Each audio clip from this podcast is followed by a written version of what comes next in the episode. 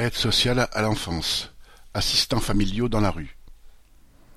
Les assistants familiaux étaient en grève le 20 mai dans de nombreuses villes de France à l'appel de la CGT Service Public pour dénoncer leurs conditions de travail et réclamer des hausses de salaire.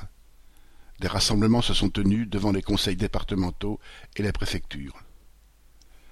Les quarante mille travailleurs du secteur prennent en charge, en les accueillant à leur domicile, les soixante-seize mille mineurs ou jeunes adultes de moins de vingt et un ans séparés de leurs parents par décision judiciaire. Agents non titulaires, leurs salaires diffèrent selon les départements qui les emploient et n'atteignent même pas partout le SMIC. La précarité financière est encore renforcée par le fait que les enfants peuvent leur être retirés du jour au lendemain.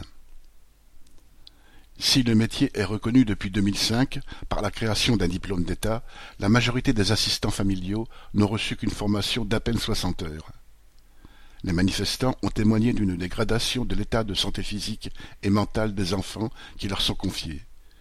Ils sont de plus en plus souvent confrontés à des problèmes d'addiction, de violence et de décrochage scolaire sans qu'aucune formation spécifique ni aide extérieure leur soit apportée. Dans de nombreux départements, face à la pénurie de familles d'accueil, dont le nombre a baissé de dix mille ces dix dernières années, les assistants familiaux sont incités à accepter des placements d'enfants en urgence au-delà du nombre de trois prévu par la loi. Ces situations, qui devaient être temporaires, se pérennisent bien souvent au détriment de l'ensemble des membres de la famille. Le secrétaire d'État à la protection de l'enfance, Adrien Taquet, a annoncé la présentation d'une loi au Parlement en juillet qui devrait notamment fixer une rémunération minimale pour l'accueil d'un enfant par un assistant familial. Mais ce minimum ne sera certainement pas très élevé.